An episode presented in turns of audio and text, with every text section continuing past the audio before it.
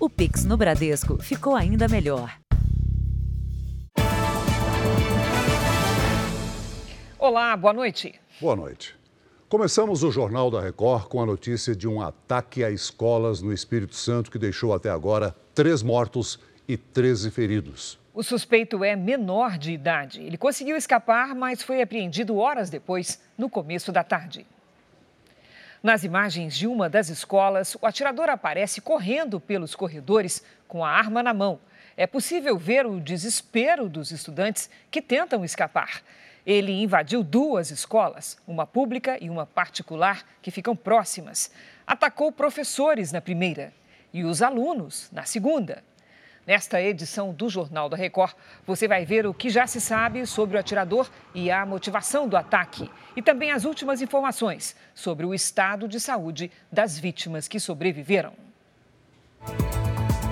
Veja agora outros destaques do dia. Cotado para ministério, Haddad decepciona em discurso a executivos de bancos e causa tensão no mercado. Diretor da Polícia Rodoviária Federal vira réu por atuação nas eleições. Copa do Mundo, Neymar e Danilo não enfrentam a Suíça e devem ficar de fora da fase de grupos. Anfitrião Qatar é a primeira seleção eliminada. E na série especial, como o hábito da caça ajudou os irmãos que passaram quase um mês perdidos na floresta.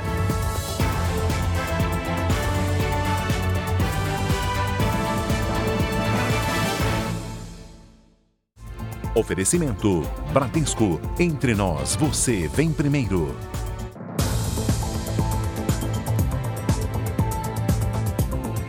Para conquistar um cliente não vale tudo, não. O Código de Defesa do Consumidor proíbe várias práticas que são consideradas abusivas. Em uma delas, idosos são abordados na rua com a proposta de um tratamento dentário.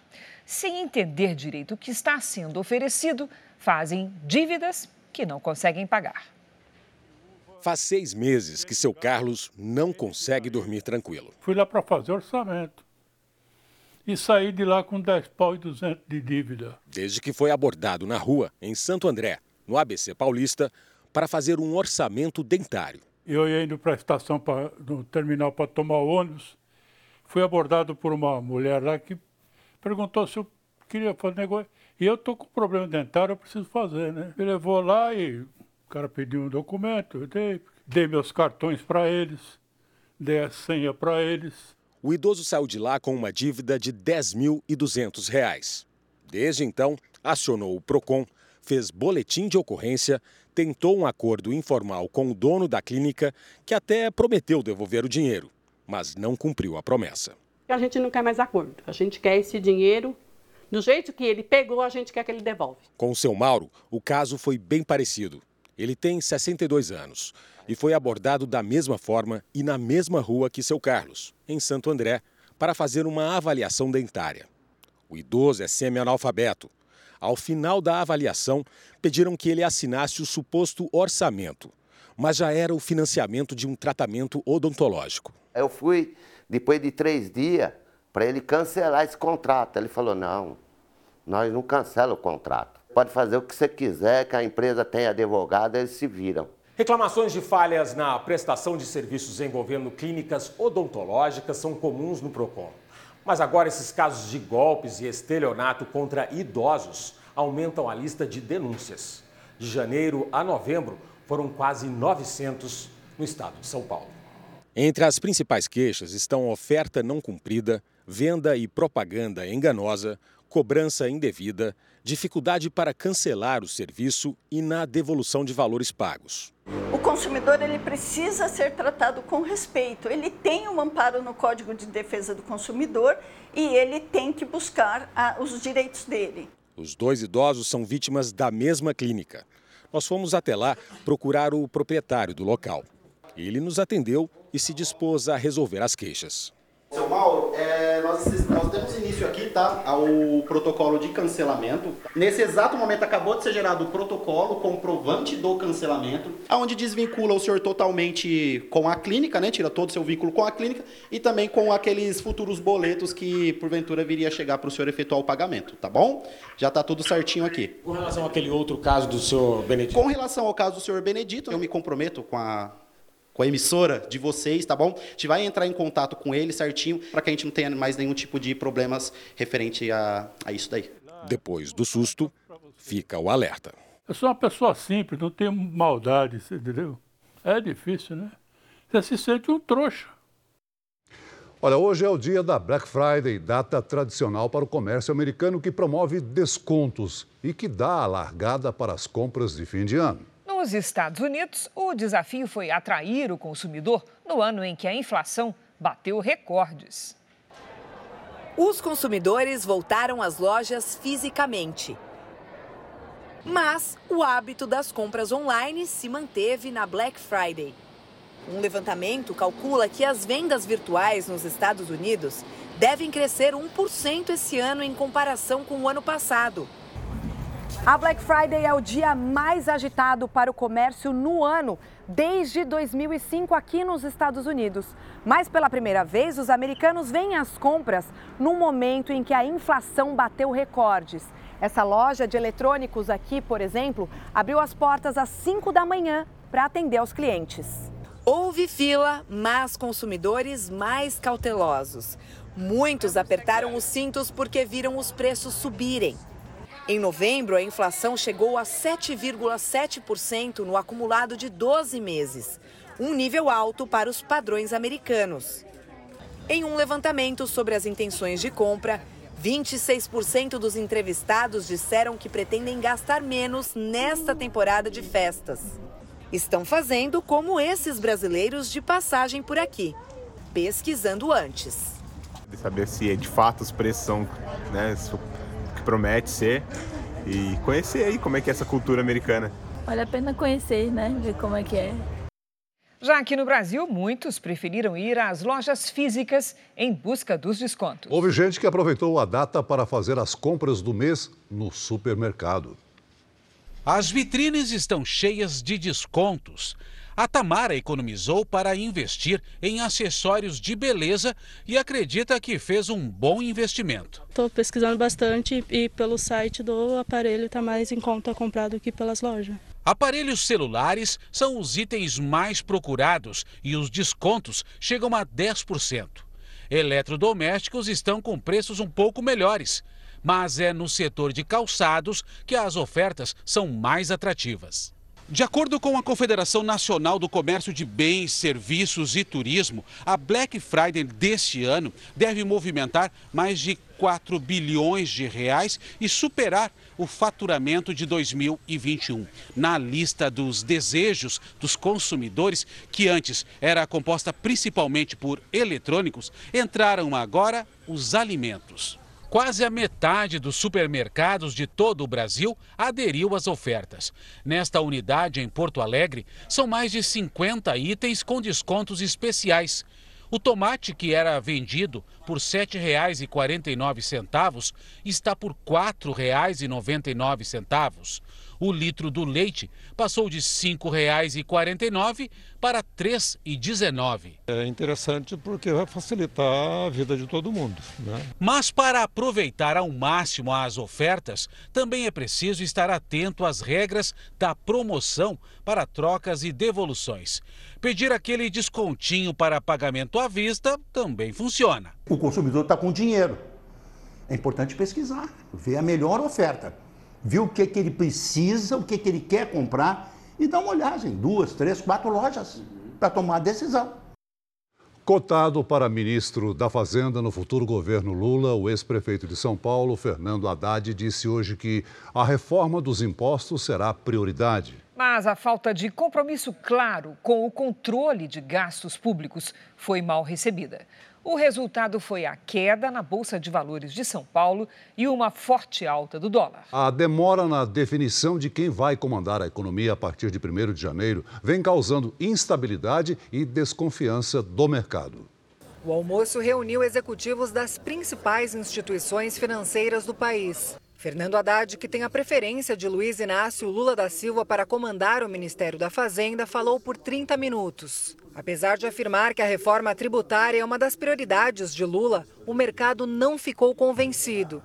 A bolsa fechou o dia em queda de 2,55% e o dólar subiu 1,89%, cotado a R$ 5,41. Os executivos presentes demonstraram desconforto com o fato de Haddad não ter mencionado em seu discurso nada sobre o controle dos gastos públicos a partir do ano que vem. O presidente da Federação Brasileira de Bancos resumiu o que pensa o setor financeiro do país. Que o crescimento e a geração de emprego e renda são a política social mais eficiente que pode existir. Nós somos a favor das políticas de distribuição de renda e nós entendemos que crescendo nós vamos conseguir distribuir o que nós temos. Portanto, ah, em síntese, não há política social que se sustente sem o país crescer em níveis elevados. Já o presidente eleito passou a sexta-feira em reuniões na casa onde mora em São Paulo. Pela manhã, chegaram à residência de Lula a presidente do PT e coordenadora política da transição, Gleisi Hoffmann, e o senador pelo PT da Bahia, Jacques Wagner.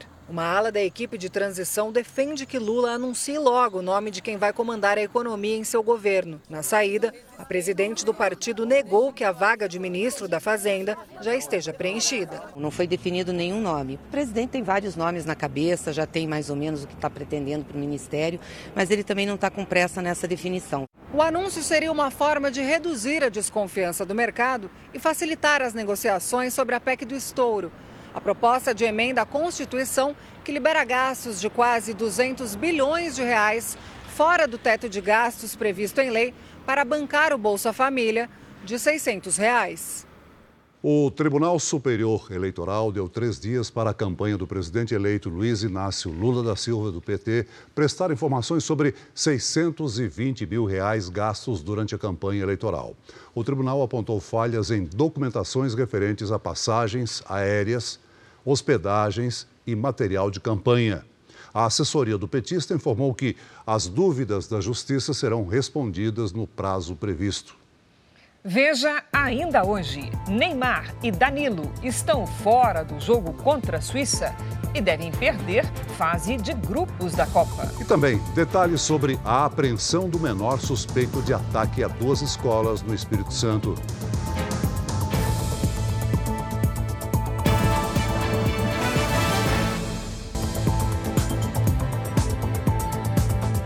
Em Belém, um mototaxista salvou uma mulher que caiu com o carro dentro de um córrego.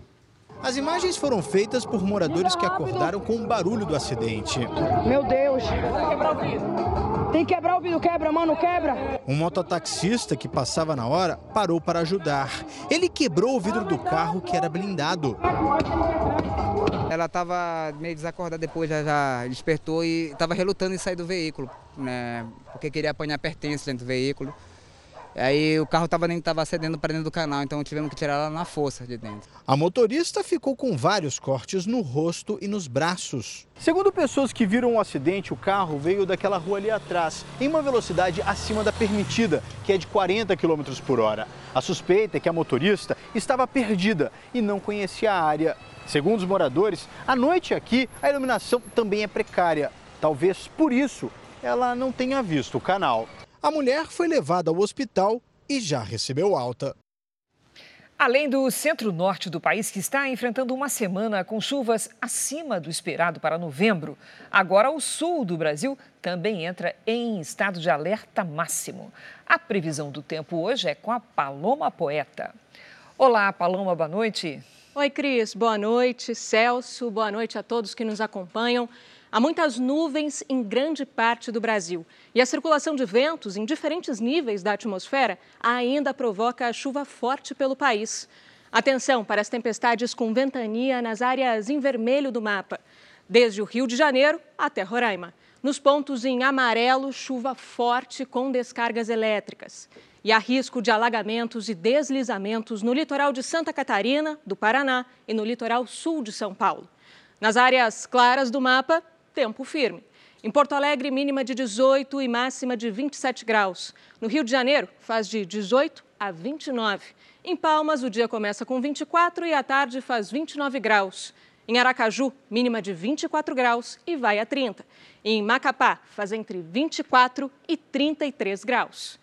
Em São Paulo, novembro deve terminar com temperaturas mais amenas. Os dias terão sol, tempo nublado e pancadas de chuva, tudo isso no mesmo dia. No final de semana, faz entre 15 e 26 graus. No Tempo Delivery de hoje, nós atendemos a Sabrina, que quer saber como fica o tempo em Itaboraí, lá no Rio de Janeiro. Claro, vamos para lá então, Celso. Oi, Sabrina. Por aí, os próximos dias devem ser de sol e com muitas nuvens. Nesse sábado, em Itaboraí, já vem chuva, que deve ir aumentando no domingo e na segunda-feira. Amanhã, máxima de 27 graus. Previsão personalizada para qualquer cidade do Brasil, você já sabe, né? Aqui no Tempo Delivery. Mande seu pedido pelas redes sociais com a hashtag você no JR. Cris, Celso. Obrigada, Paloma. Obrigado, Paloma. Uma imagem de satélite divulgada pela Agência Espacial dos Estados Unidos mostra a maior parte da Ucrânia às escuras, depois dos recentes bombardeios russos. Os ataques atingiram centrais elétricas, estações de gás água e tratamento de esgoto no território ucraniano. Na capital, Kiev, médicos tiveram de realizar uma cirurgia cardíaca à luz de velas e lanternas. O paciente era uma criança pequena. A guerra no leste europeu completou nove meses nesta quinta-feira. O Jornal da Record faz agora uma pausa de 30 segundos. Voltamos já já com mais JR. Hora de Copa do Mundo aqui no Jornal da Record com a Milena Ciribelli. Olá, Milena, boa noite. Vamos direto ao ponto. Como é que está o Neymar? Qual é o estado de saúde dele? Olá, Cris, Celso, boa noite a todos. Pois é, as notícias não são boas, Cris. O Neymar fez exames que constataram uma lesão mais grave no tornozelo e vai precisar de avaliação diária para voltar a campo na Copa. O lateral direito Danilo está na mesma situação. Hoje, lá no Catar, o treinamento foi mais leve, com direito à participação de uma criançada. Vitória para aliviar a tensão e relaxar. O campo de treino virou parque de diversão, espaço ocupado pelos filhos dos jogadores. Os portões do estádio Gran Hamad foram abertos hoje para familiares e amigos. Mas o dia da seleção foi de preocupação com dois titulares. O lateral direito Danilo se recupera de uma lesão no tornozelo esquerdo. Neymar, atingido no tornozelo direito, também foi afastado das atividades. Hoje, eles fizeram exames de ressonância magnética. Os exames de imagem revelaram a extensão das lesões. O médico da seleção já descartou a possibilidade dos dois enfrentarem a Suíça na próxima segunda-feira. Contra Camarões, sexta-feira que vem, eles também não devem jogar. Essa avaliação será diária para que nós tenhamos então informações e tomarmos as melhores decisões a partir disso. Já podemos adiantar que não teremos os dois jogadores para o nosso próximo jogo, mas eles permanecem em tratamento com o nosso objetivo de tentá-los recuperá-lo a tempo para essa competição. O lateral Danilo teve uma lesão no ligamento medial do tornozelo esquerdo. Também por uma entorse, mas no pé direito, Neymar sofreu uma lesão no ligamento lateral, além de um pequeno edema ósseo. Pela descrição do Rodrigo Lasmar, provavelmente é uma lesão que a gente considera de grau moderado. Se for esse quadro mesmo de moderado, eu acredito que passando essa fase de, de grupos, ou talvez até pulando a outra fase, ele volta a jogar sim. Porque nós temos aí mais quase três semanas de Copa do Mundo. O que a gente aposta no caso do Danilo é que a mesma estrutura e o mesmo cuidado que vai ser empregado para o Neymar também está disponível para ele e, obviamente, tudo isso pode acelerar a recuperação dele a ponto dele estar tá em condições de jogar em uma ou duas semanas. Neymar, de novo, vive um momento difícil em Copa do Mundo. Hoje ele desabafou nas redes sociais e disse: Tenho lesão sim, é chata, vai doer mas eu tenho certeza que vou ter a chance de voltar, porque eu farei o possível para ajudar meu país, meus companheiros e a mim mesmo. A gente espera que eles se recuperem rapidamente e a gente vai então ao vivo agora a Doha no Catar para conversar com o Roberto Tomé. E o Brasil quer saber, Tomé, quem pode substituir Neymar na segunda-feira no jogo contra a Suíça? Boa noite, Milena. Boa noite a todos que nos acompanham. O técnico Tite tem algumas opções para a vaga de Neymar. Ele pode escalar Fred como volante, adiantando Paquetá. Se ele quiser manter o esquema tático do jogo contra a Sérvia, as opções são Rodrigo e Everton Ribeiro. Para a vaga de Danilo na lateral direita, Tite também terá que fazer uma escolha entre Éder Militão e Daniel Alves. Hoje à noite, os jogadores fizeram uma programação diferente aqui em Doha. Receberam no hotel onde estão concentrados familiares e amigos para um jantar oferecido pela CBF. O goleiro Alisson postou fotos nas redes sociais. E amanhã, a seleção faz mais um treino de preparação para o jogo contra a Suíça. Desta vez, um treino secreto fechado para a imprensa. Milena. Bom para descontrair, né, os jogadores. Daqui a pouco, então, eu volto com os gols desta sexta-feira e você pode acompanhar tudo sobre a Copa do Mundo no r7.com. Cris, Celso. Até já, Milena. Até já. Ainda nesta edição, hábito de caçar dos irmãos que ficaram perdidos na floresta foi essencial para a sobrevivência dos meninos. E a seguir, jovem abre fogo em escolas e deixa mortos e feridos no Espírito Santo.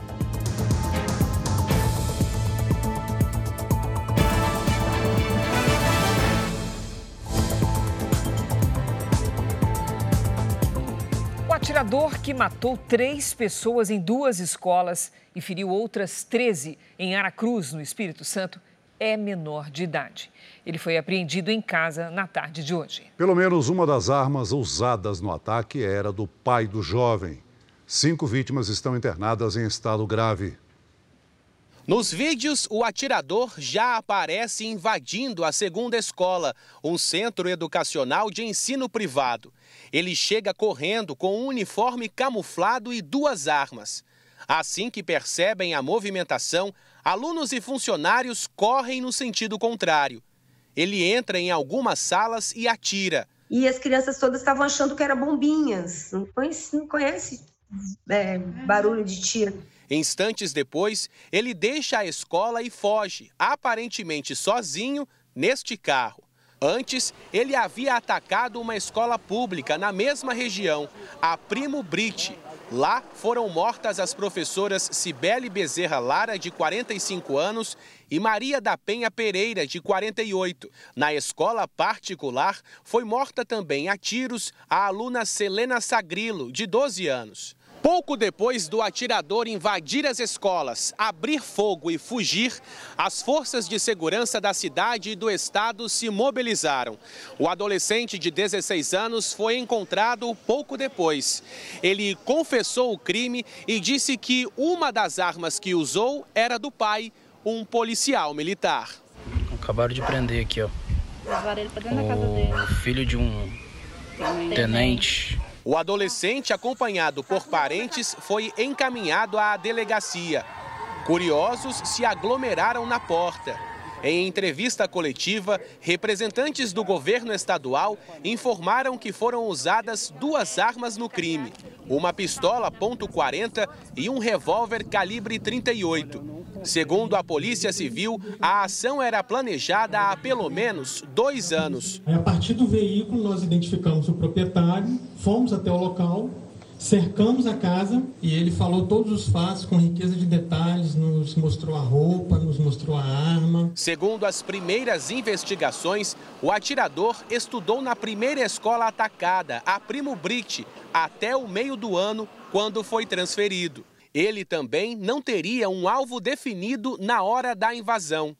Não há informações sobre a motivação. As primeiras pessoas que ele né, é, que ele pudesse encontrar, ele queria atingir essas pessoas, que foi um fato de muita violência, uma tragédia. Segundo o governador do estado, o atirador usava símbolos nazistas na roupa. Familiares disseram à polícia que o jovem fazia tratamento psiquiátrico. Cinco pessoas, três adultos e duas crianças, continuam internadas em estado grave. O governador do Espírito Santo decretou luto de três dias em todo o estado.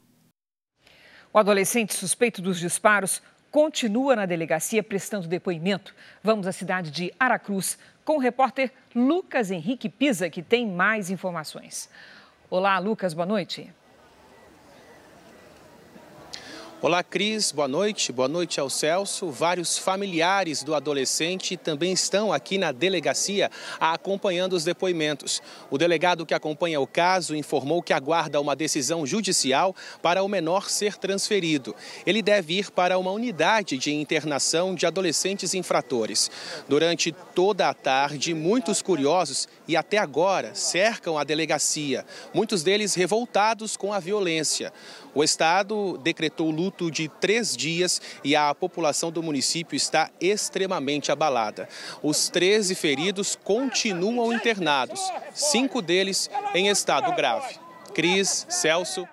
Obrigada, Lucas.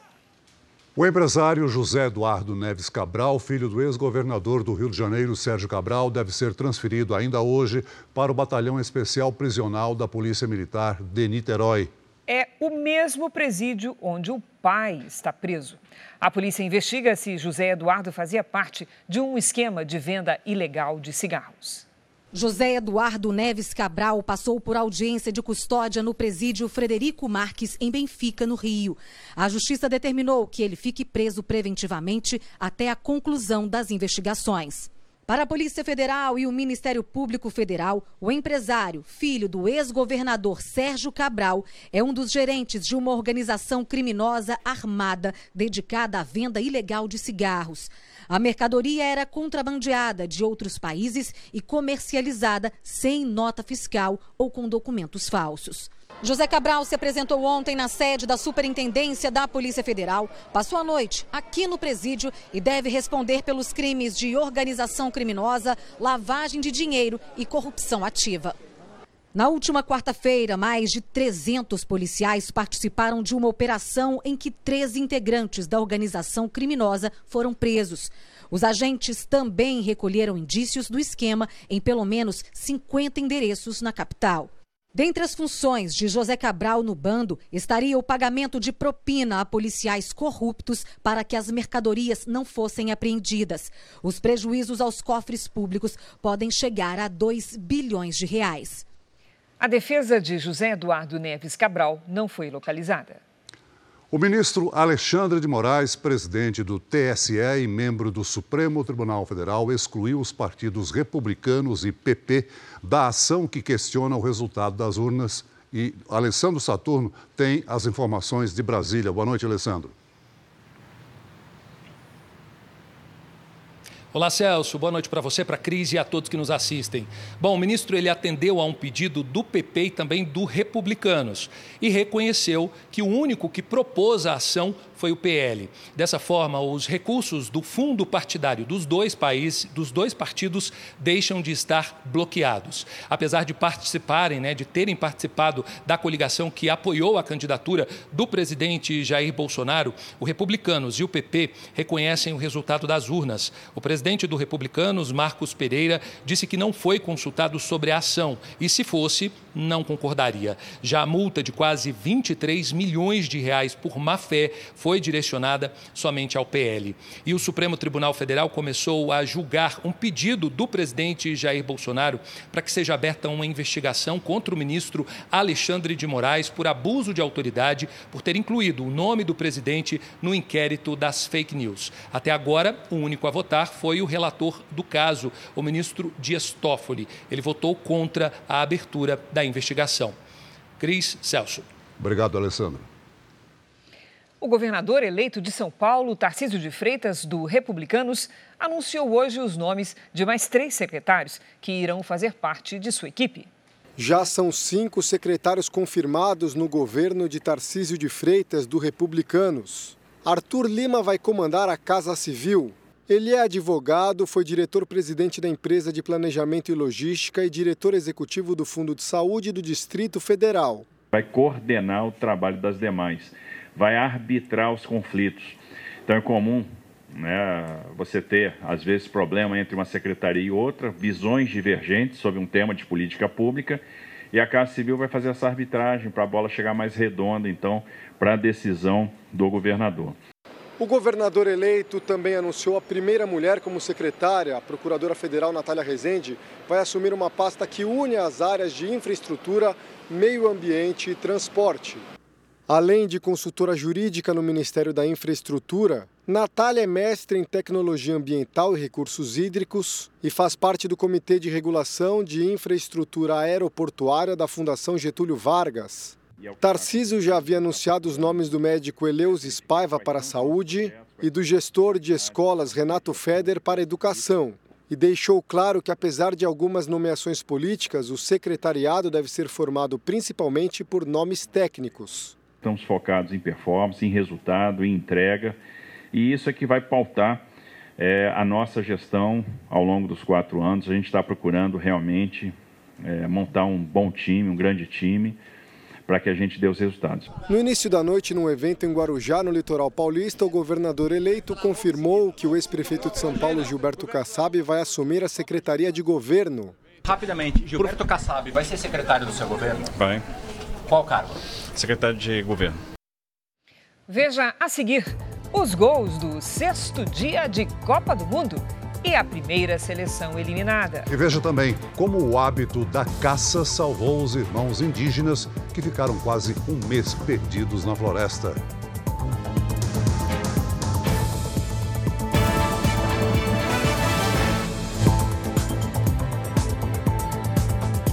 Oito pessoas morreram e outras seis ficaram feridas durante duas operações contra o tráfico de drogas em duas comunidades do Rio de Janeiro. A notícia que nenhum familiar quer receber. A dor da confirmação da morte de Renan Souza de Lemos, de 24 anos. Ele foi baleado durante a operação no complexo da Maré, na zona norte do Rio. O pai de Renan conta que o filho trabalhava como motorista de aplicativo e estava na laje da casa da namorada quando foi atingido. A minha filha é que abraçou ele e trouxe ele. Quando cheguei lá já estava já estava em óbito. A ação foi para combater o roubo de cargas e veículos na região. Policiais e traficantes entraram em confronto. Algumas pessoas tentaram impedir a saída do veículo blindado da Polícia Militar. Um dos agentes foi agredido. No entorno da comunidade, o trânsito foi interrompido por manifestantes. Na confusão, uma mulher se machucou e foi socorrida por moradores. Um policial militar também foi levado para o hospital. Armas, drogas e carros foram apreendidos. Imagens obtidas com exclusividade por fontes do Jornal da Record mostram o livre comércio de drogas. Dois traficantes armados tomam conta da entrada. Na bancada, a maconha é vendida com a ajuda de uma tabela de preços. Entre os compradores, uma mulher com um bebê de colo. Mais de 140 mil pessoas vivem no complexo da Maré. Muita gente não conseguiu sair de casa hoje para ir ao trabalho. Mais de 40 escolas da região também não funcionaram por conta da operação. E quem precisou de atendimento médico ficou sem. As unidades de saúde da comunidade fecharam as portas por questão de segurança. Próximo dali, no Morro do Juramento, mais tiroteio e protesto durante outra operação. Segundo a polícia, pelo menos seis suspeitos foram mortos e um policial militar baleado. Respeitamos as, todas as determinações e orientações para que as nossas operações sejam realizadas. Facções criminosas se organizam porque não querem que o Estado se faça presente nesse local. A primeira vacina 100% brasileira contra a Covid começou a ser testada em humanos. O imunizante Spintec foi desenvolvido pela Universidade Federal de Minas Gerais e pela Fiocruz de Minas. De acordo com os pesquisadores, a vacina possivelmente protege contra a variante Omicron e pode ser usada como dose de reforço. A Justiça do Rio de Janeiro aceitou a denúncia contra o ex-secretário de Polícia Civil, Alan Turnovski. Ele é acusado de atrapalhar as investigações contra uma organização criminosa que agia em Petrópolis. Turnovski responderá ao processo em liberdade. Paulo Cupertino, suspeito pelos assassinatos do ator Rafael Miguel e dos pais dele, pela primeira vez prestou depoimento à Justiça de São Paulo. Essa audiência serve para o juiz decidir se Cupertino será levado a júri popular. O teor do depoimento não foi divulgado. O processo segue em segredo de justiça. O diretor-geral da Polícia Rodoviária Federal, Silvinei Vasques, se tornou réu por improbidade administrativa na Justiça Federal do Rio de Janeiro. Hoje, ele prestou depoimento à Polícia Federal em outra ação, na qual é investigado por suposta tentativa de interferir nas eleições. Silvinei Vasques prestou depoimento no início da tarde em Brasília. A PF queria esclarecimentos sobre as ações da Polícia Rodoviária Federal autorizadas por ele, que podem ter interferido no segundo turno das eleições, e a suposta omissão do diretor em relação a eventuais abusos da PRF no dia 30 de outubro. Durante a votação, o presidente do Tribunal Superior Eleitoral, Alexandre de Moraes, chamou Vasques para prestar esclarecimentos sobre operações de fiscalização que poderiam dificultar o acesso dos eleitores às urnas. Na ocasião, o diretor disse a Moraes que nenhum eleitor foi impedido de votar e que o foco era impedir irregularidades previstas no Código de Trânsito Brasileiro. Hoje, a Polícia Federal, Silvinei negou o favorecimento político e reafirmou que as operações se basearam na lei. Em outra investigação, a pedido do Ministério Público Federal do Rio de Janeiro, a Justiça tornou Silvinei Vasques réu por improbidade administrativa. Os promotores pediram afastamento imediato do diretor-geral da PRF do cargo por 90 dias. Mas a decisão vai sair somente depois que Silvinei Vasques voltar das férias, que terminam no próximo dia 6. O MPF argumenta que entre os meses de agosto e outubro, o diretor participou de eventos, deu entrevistas e publicou nas redes sociais manifestações de apreço pelo presidente Jair Bolsonaro, candidato à reeleição, com pedido explícito de voto às vésperas do segundo turno. O juiz responsável deu 30 dias para Silvinei Vasques apresentar a defesa. Em nota, a PRF informou que acompanha com naturalidade a determinação. Hoje, a Polícia Rodoviária Federal atualizou a situação nas rodovias federais. Até o fim da tarde não havia bloqueios, mas os manifestantes permanecem em 37 pontos de concentração em oito estados. E voltamos a falar de Copa. Caso a Argentina perca do México amanhã, provavelmente estará fora do campeonato. E para animar os jogadores, hoje no Catar aconteceu uma homenagem ao ídolo Maradona. Dia de relembrar a perda, mas também de celebrar a história de um gênio do futebol. Exatamente hoje faz dois anos que Maradona morreu. Um evento em Doha foi realizado em homenagem a ele, com a presença do presidente da FIFA, Gianni Infantino, e de antigos companheiros de seleção. E Maradona é idolatrado não só pelos argentinos. Os adversários de amanhã também têm uma relação de carinho com o craque, exatamente por conta dessa imagem reproduzida aqui, de quando Diego ergueu a Copa do Mundo em 1986, justamente no México.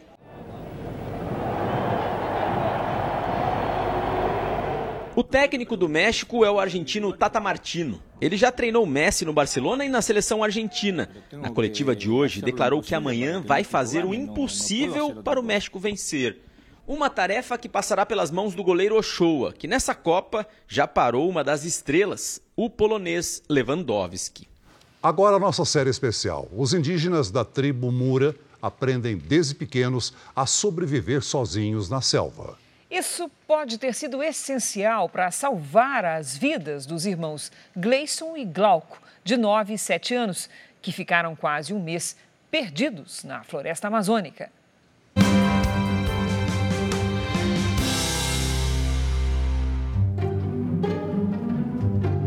É do alto que vem a novidade que faz as crianças da aldeia Mura sorrirem. O drone é um objeto desconhecido que gera espanto e admiração. O Gleison, com o controle na mão, domina e se diverte com o equipamento.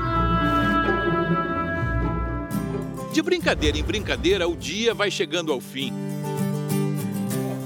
Não demora e o jantar está servido: arroz, frango, carne de porco, macarrão.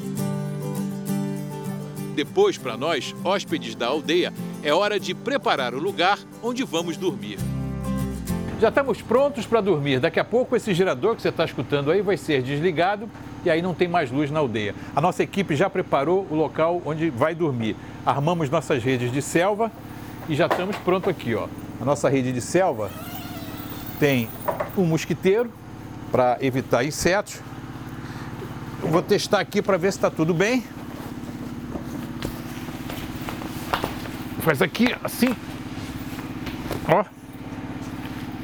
E aí já estamos. Boa noite. Até amanhã.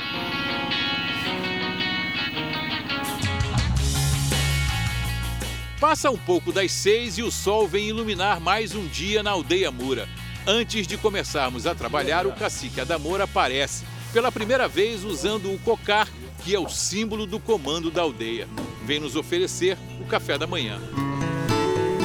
É de encher os olhos, biju de tapioca, bolo de tapioca, macaxeira frita, banana da terra.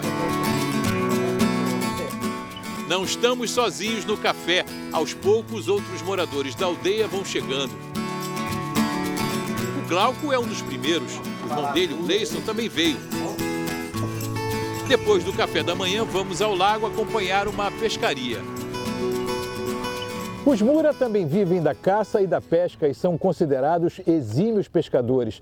Eles vêm para o lago para pescar jaraquis, traíras, matrinchãs e fazem isso com rede, com anzol e com arco e flecha. Ô Manuel, tudo bem? O que, que, é isso aí? É um jaraqui. É um jaraqui, né? Olha. E já pescou muito hoje, não? Alguns. Vamos dar uma olhada aí. Não o suficiente. E quanto tempo você fica aqui pescando? Depende, de umas duas horas, três horas. E você pesca há muito tempo? Sim. Quanto Desde tempo? criança. Desde criança.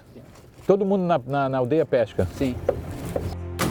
Para a antropóloga Marta Amoroso, é essa realidade que fez os Muras sobreviverem à colonização. Para isso, segundo ela, desde cedo as crianças Muras estão acostumadas com a selva. E é isso que pode ter sido um dos fatores que salvaram as vidas de Glauco e Gleison, que se perderam na mata por 26 dias. Foi no dia 15 de março, quando muita gente já esperava por um final trágico, que Glauco e Gleison foram encontrados.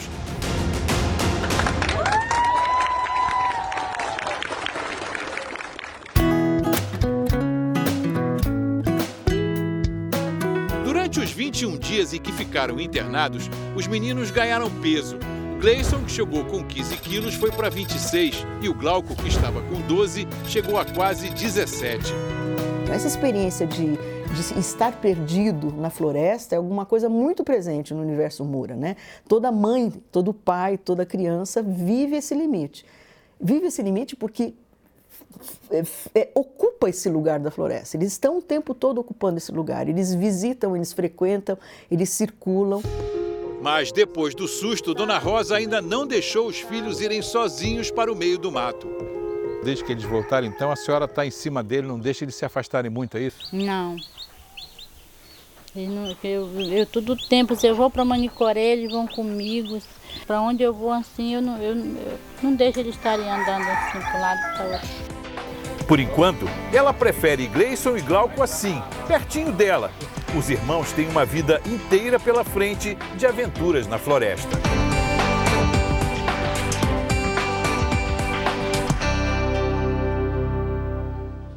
Essa edição termina aqui e à meia-noite e meia tem mais Jornal da Record. Fique agora com o episódio especial de Reis, Davi na Filístia. E logo após Amor Sem Igual, tem A Fazenda. Boa noite bom fim de semana para você. Boa noite.